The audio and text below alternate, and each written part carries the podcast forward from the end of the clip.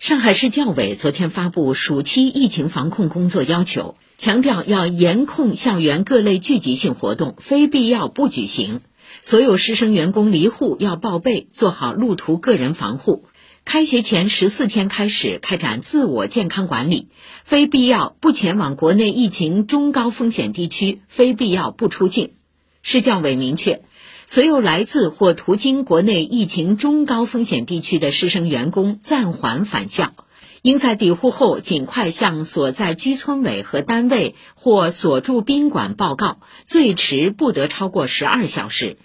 所有来自或途经国内疫情高风险地区的师生员工，一律需接受十四天集中隔离健康观察及两次新冠病毒核酸检测。